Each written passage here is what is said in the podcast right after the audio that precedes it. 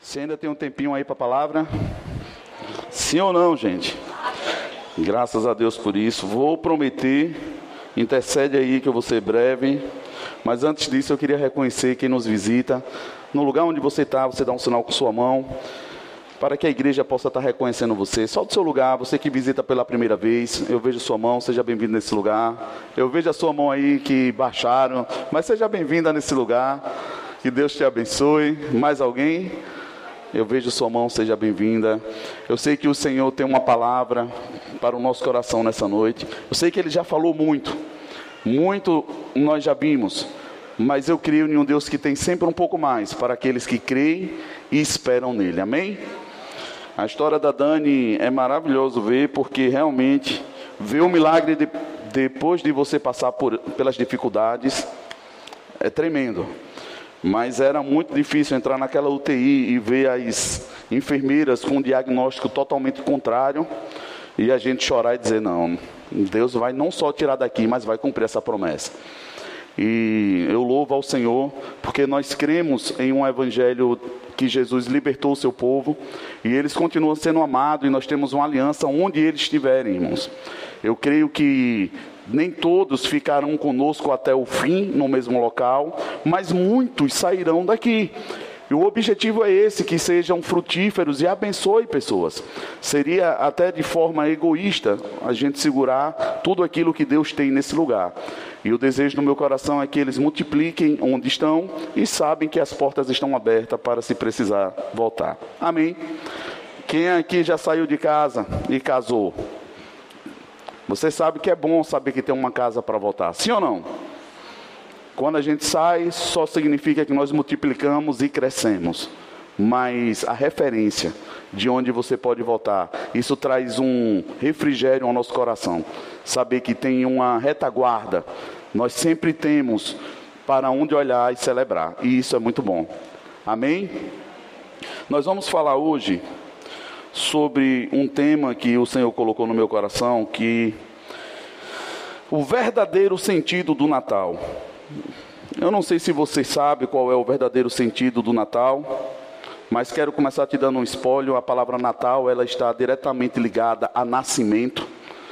Não sei se você já ouviu alguém te perguntar qual é a sua cidade natal, está diretamente ligado a isso sobre o nascer, a importância desse nascimento, mas eu fico pensando que todo mundo diz que o nascimento é algo importante, sim ou não? Sim ou não, gente? O nascimento ele é tão importante que hoje estamos reunidos aqui para celebrar isso, sim ou não? Mas eu poderia te confundir um pouco se eu fizesse você pensar comigo que se o nascimento é importante, e tem um dia específico para isso, estamos celebrando o nascimento de quem? Hoje. Me ajude, gente. Jesus. É importante isso, sim ou não? Mas você já viveu uma experiência de você amar uma pessoa, de você ter uma estima por essa pessoa, e você esqueceu o dia do nascimento dela? Passou batido. Você já viveu essa triste experiência? É chato. Até porque você tenta contornar a situação de dizer, poxa, mas eu te amo, você é importante, mas eu esqueci. E logo vem aquela questão: como é que a gente esquece o que é importante, principalmente aquilo que a gente ama? Talvez muitas coisas, muitos problemas, muitas demandas, faz com que a gente esqueça. Mas de qualquer forma, a pessoa que foi esquecida, ela se sente ferida. E nós nos sentimos em uma situação desconfortável, porque realmente a gente não consegue entender como é que a gente esqueceu. Como é que eu esqueci? E o pior, às vezes também é quando nós preparamos todo um cenário para celebrar a festa de alguém, já aconteceu isso, e quando chamaram essa pessoa para dar as honras, a pessoa toda sem graça levantou para não envergonhar os outros, porque na verdade aquele não era o dia. E todo mundo preparou para celebrar aquilo, e ele todo sem graça. Como é que eu vou dizer isso? E ele fez de conta que era, e depois chegou no pontinho do ouvido de um e disse: Mas não é hoje meu aniversário, já passou. cara não faz de conta que é para ninguém ficar triste e levaram isso adiante. É uma situação constrangedora, sim ou não? Me ajude, gente. Tem alguém aqui? Se eu te falar que hoje nós celebramos o nascimento de Jesus, mas não necessariamente ele nasceu hoje, isso confundiria você, sim ou não? É muito interessante como o mundo celebra e cria essa expectativa sobre a data do Natal para celebrar o nascimento de Jesus, e nós, como igrejas, nós aproveitamos essa atmosfera para ministrar o coração das pessoas. Mas o perigo está em você acreditar que hoje é o dia.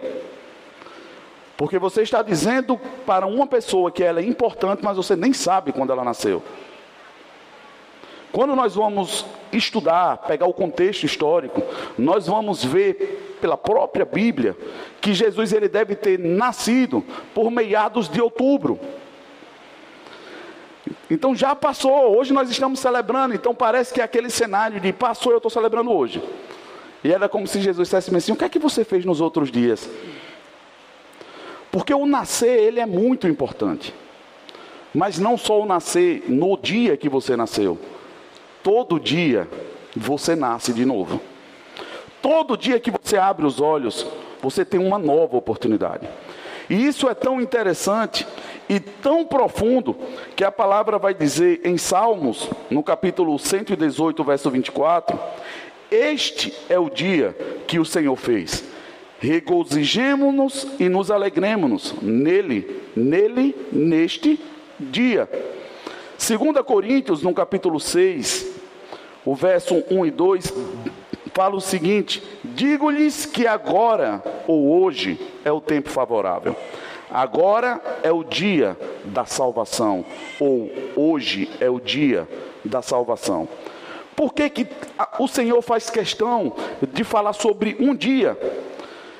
E em momento algum você vai ver ele falando que o amanhã é importante. Porque o amanhã, ele pode não chegar. E a única certeza que nós temos é sobre o hoje. Por isso que o Senhor tem uma expectativa que nós valorizemos o hoje. Porque o hoje você tem posse dele. Hoje você pode se alegrar. Você não precisa esperar algo acontecer amanhã para você se alegrar hoje. E o interessante é que isso é muito sutil.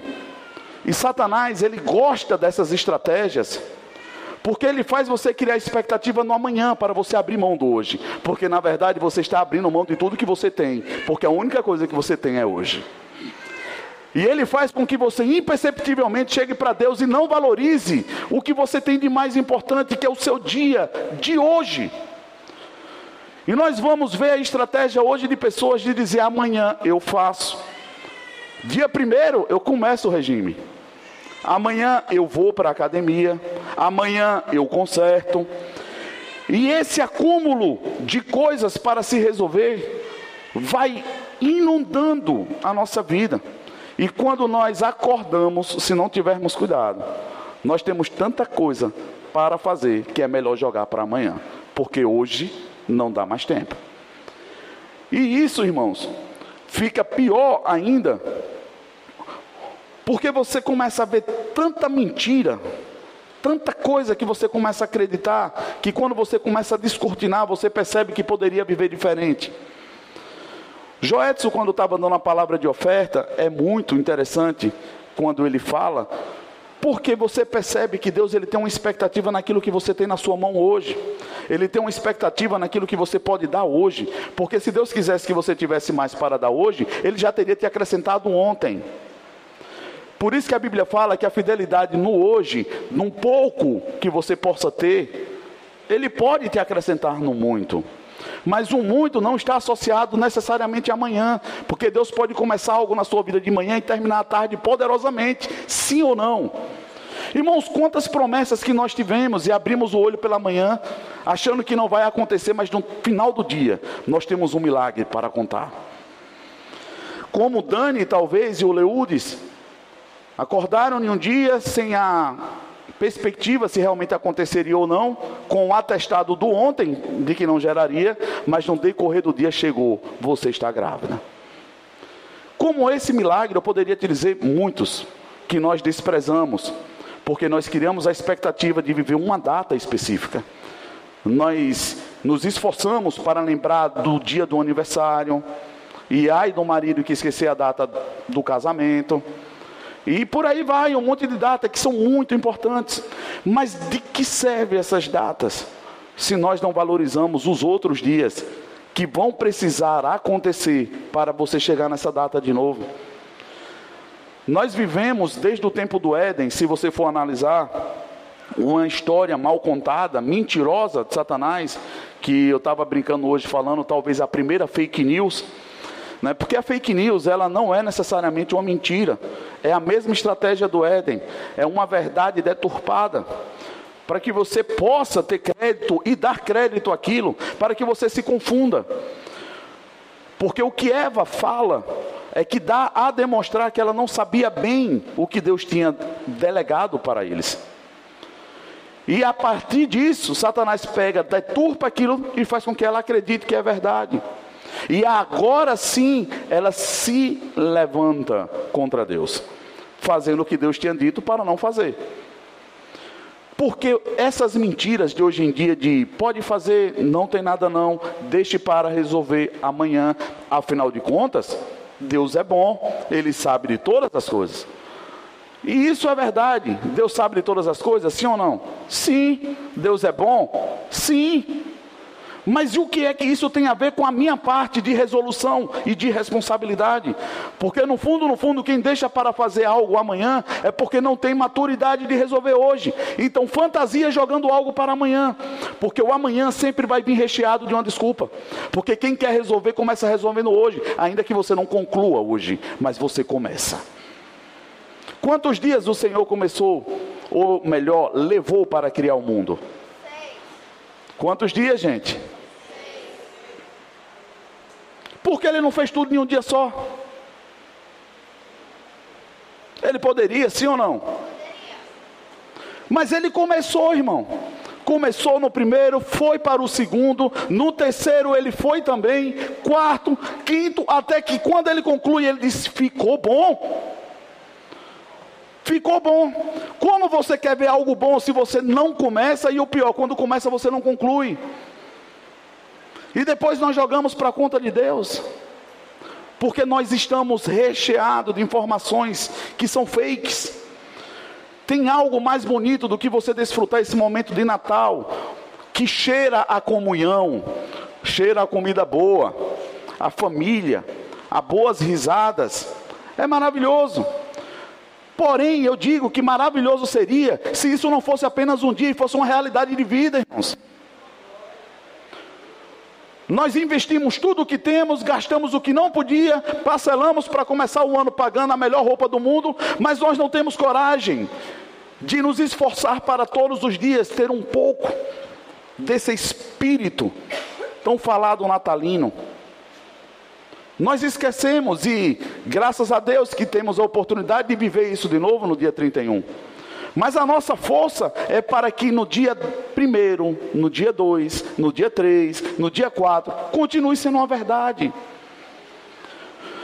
Tem coisa mais bonita do que ver um Natal, essas luzes, esse brilho todo maravilhoso? Não, não tem, irmão. Mas de que vale esse embrulho todo dentro de uma sacola, depois guardada em um armário, e o que sobra é a escuridão daquele coração frio, da amargura, e tudo começa do mesmo jeito. Não, mas vamos esperar que Natal vai chegar de novo. Parece que nunca nasce aquele dia de você realmente celebrar e dizer: hoje é o melhor dia da minha vida. Tem um irmão que já não está mais com a gente, o. Fugiu o nome. Euder. O irmão Euder, ele enfrentou sete cânceres. Irmãos, até a medicina já não sabia mais o que lidar com ele, porque nenhum corpo resistiria tanto processo químico como aquele homem passou. Mas todos os dias que ele abria o olho, ele tem uma frase no Instagram e dizia: Hoje é o melhor dia da minha vida. Eu não sei o que é que isso comunica a você, mas a vontade de viver dele era tamanha e ele aproveitava o dia dele como sendo o último. Porque o diagnóstico já era que ele não sobreviveria mais, ele já era um milagre. Mas quantos aqui são um milagre? Porque eu sou um milagre, irmãos. Eu tinha de tudo para estar em qualquer outro lugar, menos aqui. O problema é que nós só associamos milagre a causas impossíveis. Mas eu sou uma causa impossível. Eu cansei de ouvir muitos falarem que não dava jeito, não tinha jeito para mim. Quantos me falaram isso? Mas parece que Deus é apaixonado por essas coisas, que colocam um, um selo e um odó dizendo bem assim: não vai funcionar. E Deus diz: agora eu vou mexer.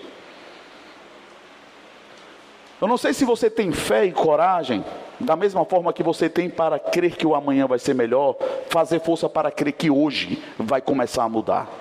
A partir de hoje. Mas para mudar, não precisa você apenas falar. Na verdade, eu tenho percebido que muitos do que alcançam a mudança não falam, apenas fazem. E de repente você olha para aquela pessoa e ela já não é mais a mesma, mas ela nem falou. Infelizmente, nós vemos isso muito mais de forma negativa. Mas quando uma pessoa quer mudança, ela fala, fala, fala, mas quando ela quer, ela faz. Por isso que aos poucos no ministério nós vamos aconselhando pessoa e percebendo quem realmente quer mudança e quem não quer. E isso é fácil, é só você olhar para uma pessoa e você vai ver que tem muita gente que fala que quer, mas tem muitos que fazem. Tem muitos que começam a fazer. Irmãos, é poderoso, porque a gente só estimula.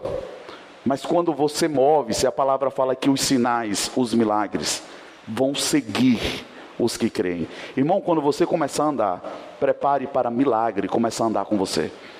Mas eu te pergunto, é fácil tomar algumas decisões? Não vou expor a pessoa, mas vou perguntar, é fácil, Leila? É não. É fácil, Leudes? Não é. Quando ela me disse, pastor, eu sou recebida lá, eu posso apresentar lá, foi Deus que disse isso, por que não? Simplesmente porque hoje eles estão congregando em outro local, passaram a ser meu inimigo. Que Deus é esse, irmãos? Como é que eu posso dizer que nós estamos em um reino que a partir do momento que a pessoa não faz o que eu quero, não serve mais? Espírito de manipulação, ninguém está pronto para receber ninguém. E hoje eu tive a oportunidade de ouvir uma pessoa dizer, mas se dói muito. Se dói, chora.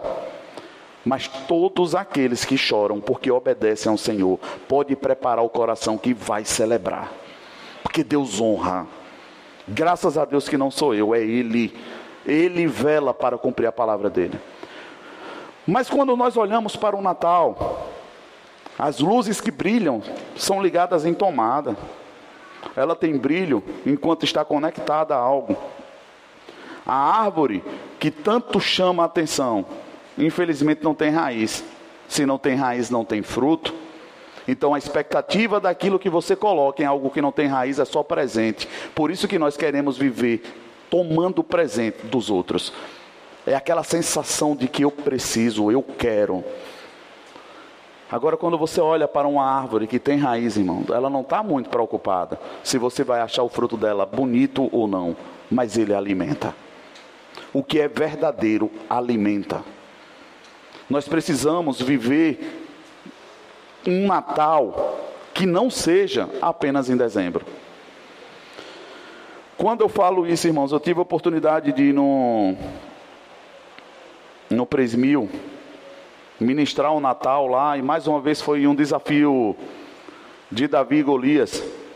Porque, irmãos, eu não sei como você consegue entender, você tem que ministrar verdades sem ofender pessoas. O objetivo do Evangelho não é ofensa, é confronto. Quando você confronta em amor, pessoas podem até ficar ofendidas, mas a diferença do confronto para a ofensa é você ter discernimento no seu coração qual a motivação do que você está fazendo. E quando nós estamos lá, irmão, quem começa primeiro é o capelão. Um capelão, é um padre capelão, tem uma missa antes. E nós ficamos lá sentados, esperando concluir. E é assim que conclui, só dá tempo de desconectar as caixas, ligar o fio e nós vamos ministrar uma palavra também. Porque lá naquele ambiente tem pessoas católicas, protestantes, e talvez até de outras religiões. E o objetivo, irmão, não é mostrar quem é melhor, quem é pior, quem está certo, quem está errado, mas é um desafio absurdo. Tanto para ele, eu acredito, porque na hora que a gente chega, termina afrontando de certa forma, e quanto para mim, porque na hora que eu pego o microfone, em vez dele ir embora, ele senta toda vez. Ele senta na primeira cadeira e fica esperando eu começar o que é que eu vou pregar. E eu comecei dizendo para aquele pessoal justamente isso: que eu não iria ministrar sobre Natal, que não faria sentido falar de algo que já passou. Eu gostaria de falar da importância do que eles estavam vivendo naquele dia. E a maioria deles estavam vivendo um conflito, como talvez você está hoje. Algumas coisas que não se resolveram na expectativa que você tinha, pessoas que talvez disseram que vinham estar com você e não estão. Coisas que você projetou e não funcionou. Aqueles homens estavam nessa mesma situação porque o indulto de Natal tinha sido proibido e eles estavam na expectativa de passar Natal com seus parentes. E como é que você vai, em um momento como esse, dar uma palavra para que ele celebre? E a palavra que Deus me deu foi: se ele não tem condição de celebrar só pelo fato de estar vivo, do que adiantaria estar fora daqui? De nada serve, irmãos. Porque a maior prisão que nós enfrentamos não é a das grades, é a de você ter a oportunidade de estar em um local livre e tomar a decisão que você quisesse tomar. Mas por dentro, você está completamente encarcerado. As emoções não funcionam, os projetos não são realizados, porque na verdade o hoje não é valorizado. A única coisa que importa é que um dia, talvez, eu vou poder celebrar. Um dia eu vou ser feliz. E eu não sei quantos estão nessa noite, nesse lugar, talvez enfrentando coisas difíceis. A pastora Susan teve a oportunidade de, de dizer para ela também que não era a melhor forma que ela queria estar vivendo este Natal. Vocês sabem, nós passamos por uma dificuldade muito grande, familiar, há um ano atrás. Não é fácil de lidar com isso. Mas a pergunta é: nós vamos viver ancorados há um ano atrás ou vamos entender que o Deus que nos mantém vivo, ele tem um projeto para o hoje? E Deus ele surpreendeu e honrou. Está aqui a irmã dela, a outra irmã Janete, Janeide, o irmão, a sobrinha, pessoas que vieram da Bahia, de Belém do Pará, tá todo mundo aí. Aí eu te pergunto, vai juntar para chorar ou nós vamos celebrar? Questão de escolha, irmão. É a gente entender o que é que realmente estamos vivendo e por que estamos vivendo, ou vamos viver feito meninos chorões, desmamados, reclamando de Deus e reclamando de tudo, porque nada dá certo e nada é do jeito que eu quero. Nada funciona. E para finalizar, eu cheguei a comentar sobre Jó. O capítulo 3 de Jó, primeiro, o segundo e o terceiro. Você vai ver que no capítulo primeiro, no verso primeiro, Deus faz questão de dizer quem Jó era. Satanás chega para acusar e Deus diz assim: Você viu meu servo Jó? Um homem íntegro, um homem justo. Aí Satanás vem com a ladainha dele, irmão. É muito fácil. Você dá tudo a ele. Irmãos, Enquanto Satanás estiver batendo boca com Deus, fica despreocupado, não entra nessa jogada, irmão, porque Deus sabe colocar Satanás onde ele precisa estar. O problema é quando você começa a dar crédito ao que Satanás está falando. E aí, as pessoas ao seu redor vão começar a falar contrário ao que Deus quer que você fale. Porque o objetivo de Satanás era que ele amaldiçoasse a Deus dizendo que Deus tinha errado, dizendo que Deus tinha sido injusto, dizendo que tudo aquilo que ele estava passando, ele não poderia ter passado porque ele era fiel a Deus. Essa era a jogada de Satanás. Mas a palavra vai levar do capítulo 1 até o capítulo 3 com essa luta de Jó não abrindo a boca para amaldiçoar a Deus. Ele não fala mal de Deus. No capítulo 2, se eu não me engano, no verso 18, a mulher dele, você ainda vai continuar sendo íntegro a esse Deus? Depois de tudo que ele fez você passar?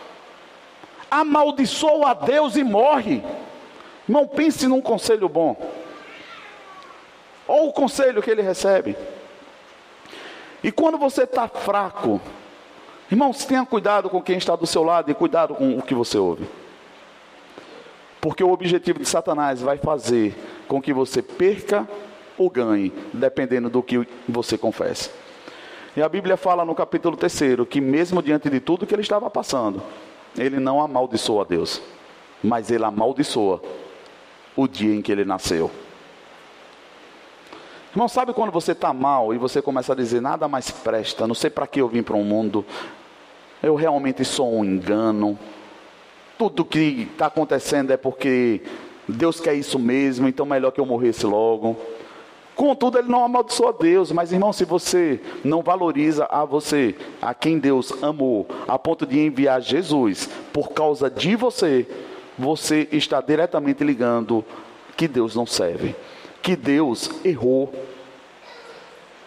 E é porque Jó, nesse dilema, reconhece que o que ele temia foi o que aconteceu, aí ele começa a nos dar a resposta. Ter medo é qualquer coisa que a gente pode aceitar de qualquer jeito e toda hora? Sim ou não? Não, irmão, não. Tem gente que aceita de uma forma muito tranquila, ah, mas é porque eu tenho medo. Por isso que eu não faço. Eu tenho medo, por isso que eu não gosto. Eu tenho medo. Por... Irmãos, ter medo é lícito. Agora você precisa crer que o seu Deus é maior do que o seu medo e você vai com medo mesmo.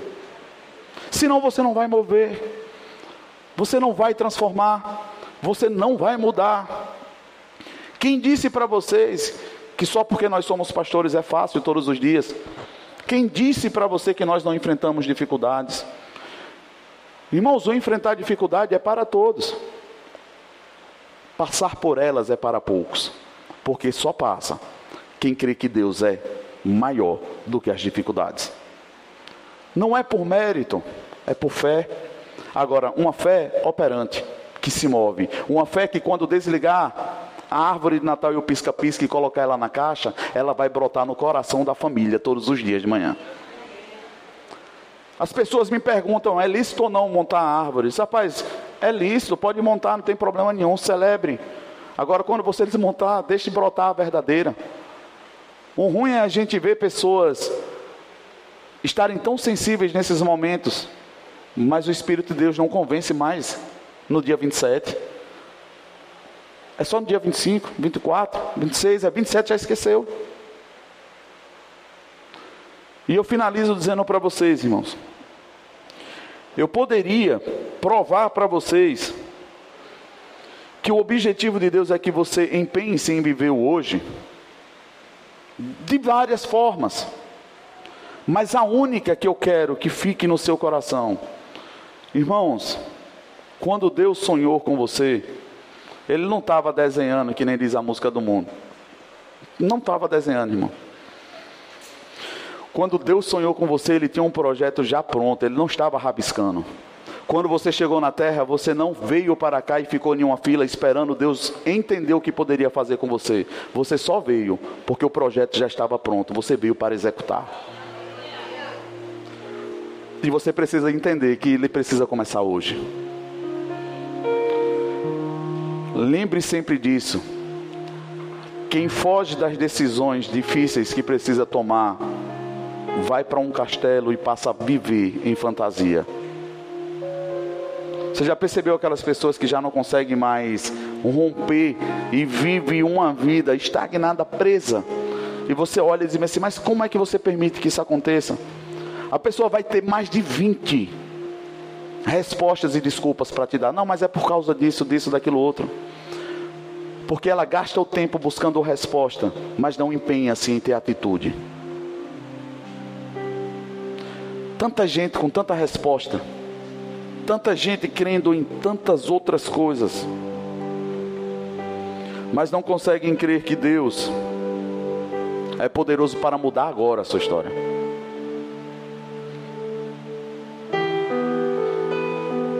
Quando o Dani falou que eu tive a oportunidade de ir lá na UTI, Leozinho não podia entrar, Irmãos, era uma confusão, porque na UTI não passam ligação, não dão informação, mas eu consegui, pela graça do Senhor, eu ligava para a recepção e o pessoal me dava o relatório. Quando eu saía para procurar Léo, eu não sabia onde ele estava.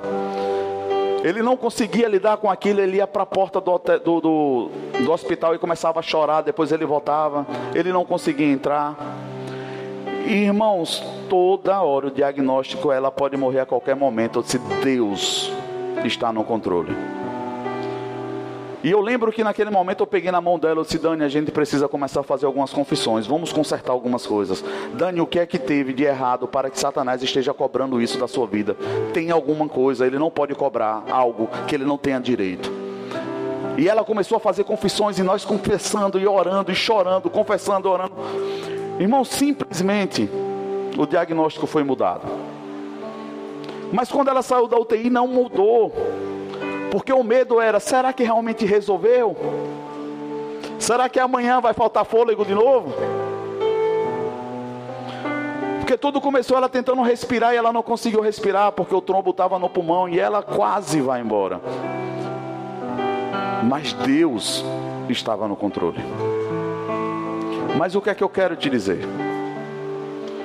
Tem coisas que nós precisamos atentar para hoje, para poder buscar a raiz. Se você está fantasiando muito longe, você não vai encontrar a raiz do problema. Você precisa estar muito concentrado no hoje, de dizer por que, que se repete isso?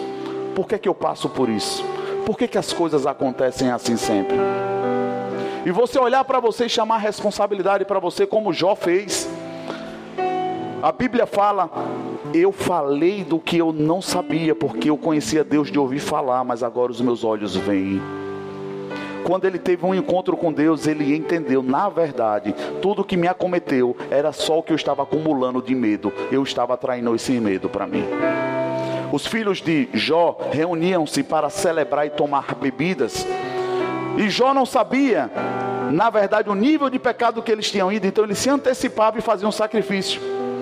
Aí eu te pergunto: será que Deus foi justo, sim ou não? Porque afinal de contas, Jó estava fazendo um altar e sacrificando a Deus pelos seus filhos.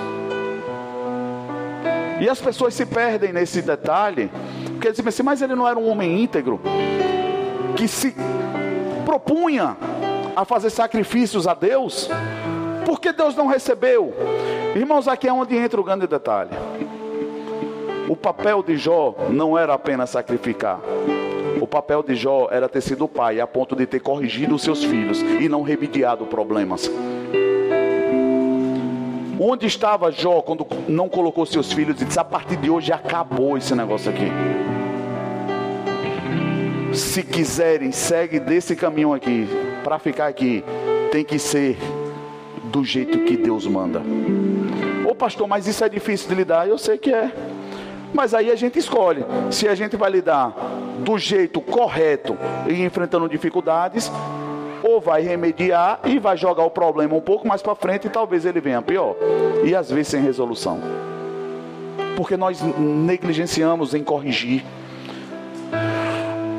E nós colocamos na conta de Deus. Não, mas Deus vai fazer. Deus vai socorrer. Uma hora ou outra Deus muda o quadro. Será? Tem sido assim? Essa responsabilidade que eu queria que você tivesse hoje. Irmãos, não espera mais o ano novo para ligar para quem você precisa ligar. Não espera chegar um ano novo para você fazer o que tem que fazer hoje. Se está errado, está errado, não adianta. Para o erro só existe um caminho que é o conserto. Se tem que consertar, conserta. Ah, mas vai ser difícil. Que bom que nós temos Jesus. Porque poderia inclusive ser impossível sem Ele. O que não dá mais é para a gente viver de fake news, de Natal que depois é guardado numa caixinha, de presentes que são quebrados e esquecidos, de bilhetes tão carregados de verdades que nunca foram encorajadamente faladas. Irmãos, pensa numa pessoa que não está ligando muito para presente. Mas, irmão, tem abraços que desmontam a gente. Que vem carregado de tanta verdade de importância. Se você está buscando o presente, você não entende que você já recebeu o melhor presente que o mundo não tem como te dar. E esse presente é a oportunidade de estar vivo. E você só está vivo porque Deus tem um projeto na sua vida. Porque Ele é o dono da vida. Se você respira, não é porque outra pessoa pode fazer isso. Porque Deus é quem sustenta a sua vida e a minha vida. Será que esse não seria um motivo de realmente a gente levantar e dizer: Senhor, eu te dou graças, porque o Senhor nasceu no meu coração? Que verdadeiramente um dia eu abri os olhos e entendi que o Senhor é quem pode mudar a minha história. Tem pessoas que dizem: se Deus não mudar, eu vou virar as costas e vou deixar de ser crente. Irmão, só quem perde é você. Agora, se você está achando que Deus vai aturar suas birras, vai cair no chão, vai estribuchar, vai... mas Deus não muda.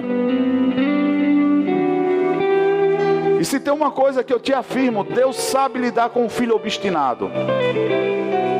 Ele sabe lidar. Ele sabe endurecer muito mais do que aqueles que tentam ser duro com ele. Te dou um conselho como Jesus disse. Nessa noite, escolha o caminho da vida. Escolha perder para o Espírito Santo de Deus. Deixa ele te convencer. No mínimo, abra o seu coração e pense: eu acho que devo estar errado, porque tudo que eu faço não dá certo. Deixa Deus te mostrar o que é. Agora eu te digo: tenha coragem, porque para mexer em bagunça vai doer um pouquinho. Minha mãe esses dias me mandou umas fotos minhas aí. Graças a Deus que ela só mandou para mim e não vazou. Mas eu com 12, 13 anos, eu olhava, olhei aquelas fotos, e ela mandou chorando, dizendo como é difícil abrir mão de algumas coisas. Você já percebeu que tem aquele papelzinho que quando você lê, ele fala tanto com você que você tem medo até de rasgar. Eu não vou jogar isso não, porque, meu Deus, é muito importante. Irmãos, rasgue o papel e lembre no coração. Torne isso uma verdade. Tem coisas que você precisa rasgar para você ter coragem de lembrar. Não dá para você ter esse troféuzinho lá, para na hora que você quer, você não. Viva essa verdade todos os dias. Tenha coragem.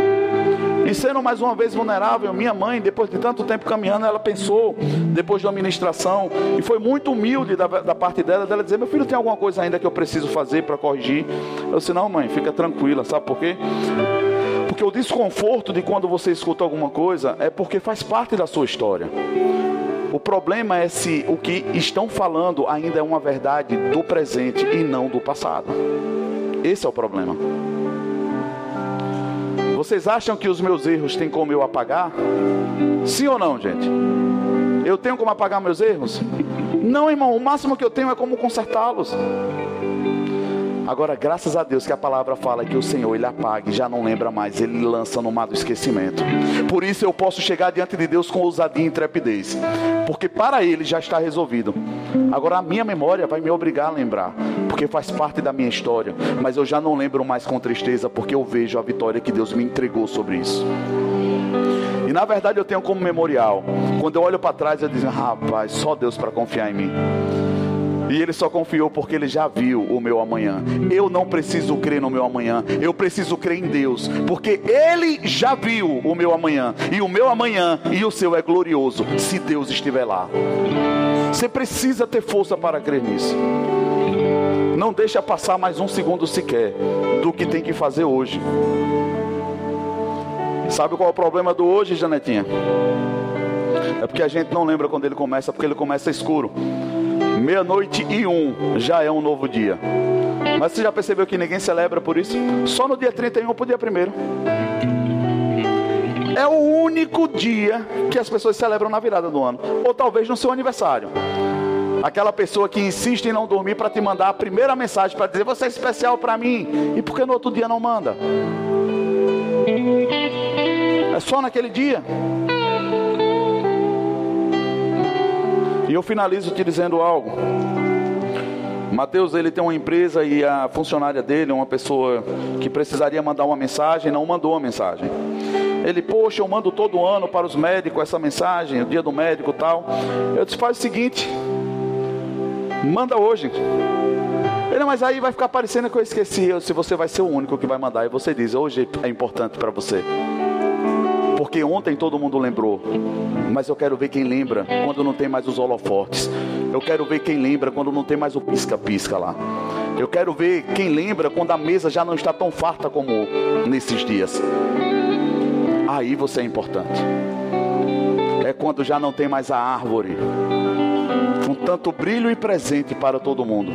É quando você talvez não vá ter com o que estender a mão e na verdade você vai precisar de uma mão estendida. É nessas horas que aí eu te digo, você vai conhecer quem é de verdade. E ainda que todos faltem, a palavra do Senhor fala que uma mãe pode esquecer do filho que ainda ama. Será que pode? Mas ele diz: Eu jamais me esquecerei de você. E quando tiver difícil, irmão, você vai precisar fechar os olhos e dizer: Senhor, parece que está tudo dando errado. Mas o Senhor está comigo. Se está comigo, está tudo dando certo. E foi por isso que Paulo e Silas, quando foram presos, porque estavam fazendo certo, eles entraram naquele lugar, encarcerados, e a Bíblia fala que eles começaram a adorar, e eles começaram a cantar a Deus. Irmãos, inexplicavelmente, as paredes foram ao chão e eles foram postos em liberdade. E aqui é onde eu queria te dizer: talvez ainda não tenha resposta, talvez ainda não seja do jeito que você quer, talvez pareça que você está em um quartinho apertado, mas se você tiver coragem de orar e celebrar e começar a cantar hoje, talvez o dia não amanheça sem a resposta que você espera. Posso ouvir um amém? Graças a Deus que eu tenho muitas testemunhas. Deus chegar e dizer bem assim, cara, Deus colocou algo no meu coração muito estranho. Mas só porque é estranho eu ouso crer, porque só Deus faz coisas estranhas, irmão.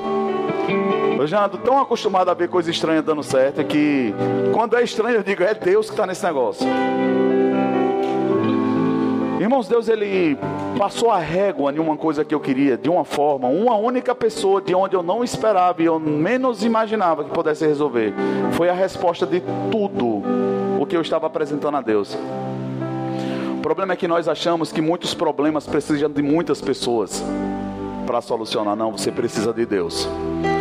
Deus é aquele que chama o que não existe como se já existisse.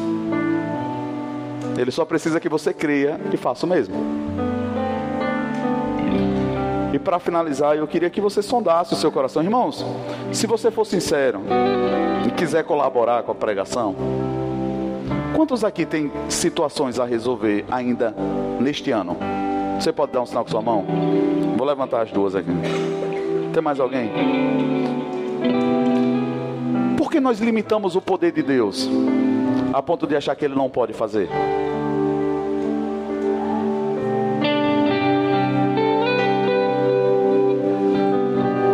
Se você realmente crê, enquanto o louvor estiver ministrando uma canção, irmão.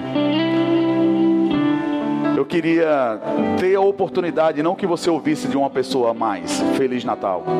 Eu queria que você ouvisse Deus falar para você. Hoje eu nasci em seu coração de verdade. Hoje. Mas lembre de uma coisa: toda criança que nasce precisa de um tempo se o milagre não acontecer, Plínio, até meia-noite, meia-noite e um é um novo dia. Ainda que esteja escuro, não tem quem faça o dia não amanhecer, porque Deus é poderoso para fazer. Ainda que muitos não queiram, vão ser obrigados a olhar no relógio e dizer: já é meio-dia. E o desejo do meu coração, irmãos, como eu tenho vivido e visto muitos milagres aqui era poder chorar com cada um e dizer: Senhor, obrigado. E os testemunhos começaram a brotar. E deu certo, funcionou, aconteceu. Eu tenho escutado de pessoas de dizerem, pastor, é impressionante como eu comecei a fazer uma coisa, mas agora não para mais. Tudo começa a se resolver, tudo vem para a luz, tudo. Eu, porque Deus, quando começa, Ele faz isso. Mas você quem abre a tampa.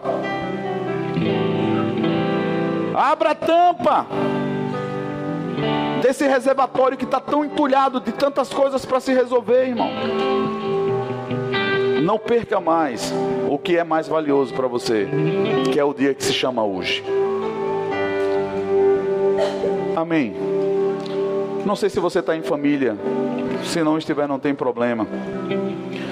Mas eu queria que você curvasse a sua cabeça e realmente pensasse na sua vida, na sua história.